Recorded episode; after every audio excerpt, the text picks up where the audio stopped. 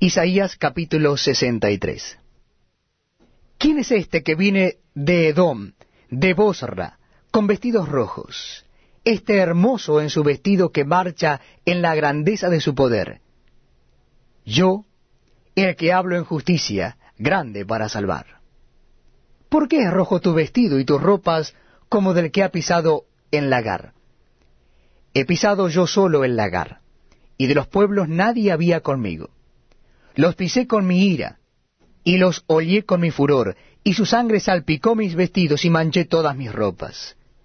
Porque el día de la venganza está en mi corazón, y el año de mis redimidos ha llegado.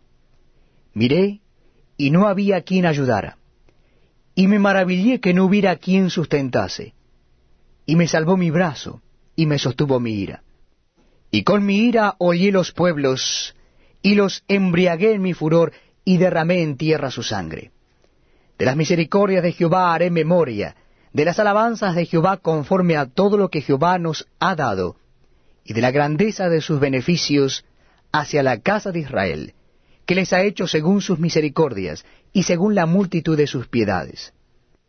Porque dijo, ciertamente mi pueblo son, hijos que no mienten, y fue su Salvador. En toda angustia de ellos él fue angustiado, y el ángel de su faz los salvó. En su amor y en su clemencia los redimió, y los trajo, y los levantó todos los días de la antigüedad. Mas ellos fueron rebeldes, e hicieron enojar su Santo Espíritu, por lo cual se les volvió enemigo, y él mismo peleó contra ellos. Pero se acordó de los días antiguos, de Moisés y de su pueblo, diciendo, ¿Dónde está el que los hizo subir del mar con el pastor de su rebaño? ¿Dónde el que puso en medio de él su Santo Espíritu, el que los guió por la diestra de Moisés con el brazo de su gloria, el que dividió las aguas delante de ellos, haciéndose así nombre perpetuo, el que los condujo por los abismos, como un caballo por el desierto sin que tropezaran. El Espíritu de Jehová los pastoreó como a una bestia que desciende al valle. Así pastoreaste a tu pueblo para hacerte nombre glorioso. Mira desde el cielo y contempla desde tu santa y gloriosa morada.